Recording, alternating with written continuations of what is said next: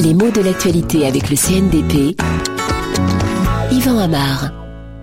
Le Sénat est au cœur de l'actualité en ce moment avec la désignation d'un nouveau président en France.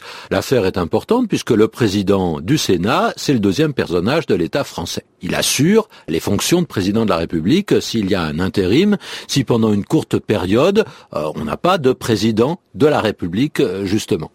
Alors, on peut se poser la question, qu'est-ce que c'est le Sénat? C'est une question embarrassante parce que, avant d'être une question politique, c'est une question linguistique. Qu'est-ce que ça veut dire? Ben, Ça veut dire que le Sénat, il a une histoire et il a une géographie. C'est un mot qui renvoie à des réalités différentes selon les lieux et les époques. Si je parle du Sénat romain, il y a 2000 ans, c'est pas la même chose que le Sénat français à côté du jardin du Luxembourg euh, aujourd'hui à Paris.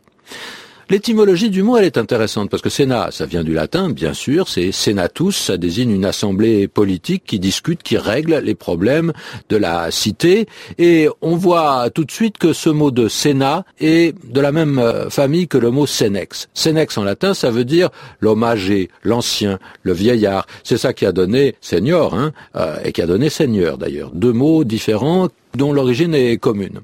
À Rome, comme dans de nombreuses sociétés, l'âge euh, s'est valorisé. Donc, euh, la cité, elle est dirigée par une sorte de conseil des anciens, auquel on ne peut pas appartenir au-dessous d'un certain âge. Et en fait, euh, l'expression conseil des anciens, c'est une assez bonne traduction pour ce senatus qui a été très influent, surtout pendant la période de la République romaine. Hein. il le sera moins sous l'Empire, qui favorise un pouvoir personnel, bien plus.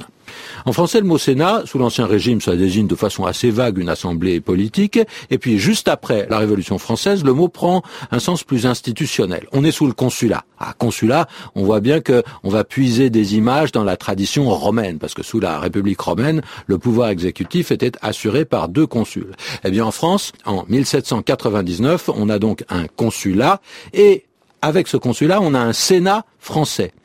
Euh, de nos jours, le Sénat, c'est l'une des deux chambres des représentants, ces deux assemblées, le Sénat et l'Assemblée nationale, forment ce qu'on appelle le Parlement. Seulement, aujourd'hui encore, le mot n'a pas un seul sens. On a aussi le Sénat américain, dont les pouvoirs, la Constitution sont très différents. Euh, le Sénat américain, il n'est pas à mettre en parallèle avec une autre assemblée des représentants du peuple comme en France. Donc, il est plus présent sur la scène politique que le Sénat français. Et par exemple, c'est cette assemblée qui, il y a quelques jours, a présenté de sérieuses objections au plan Paulson de sauvetage bancaire.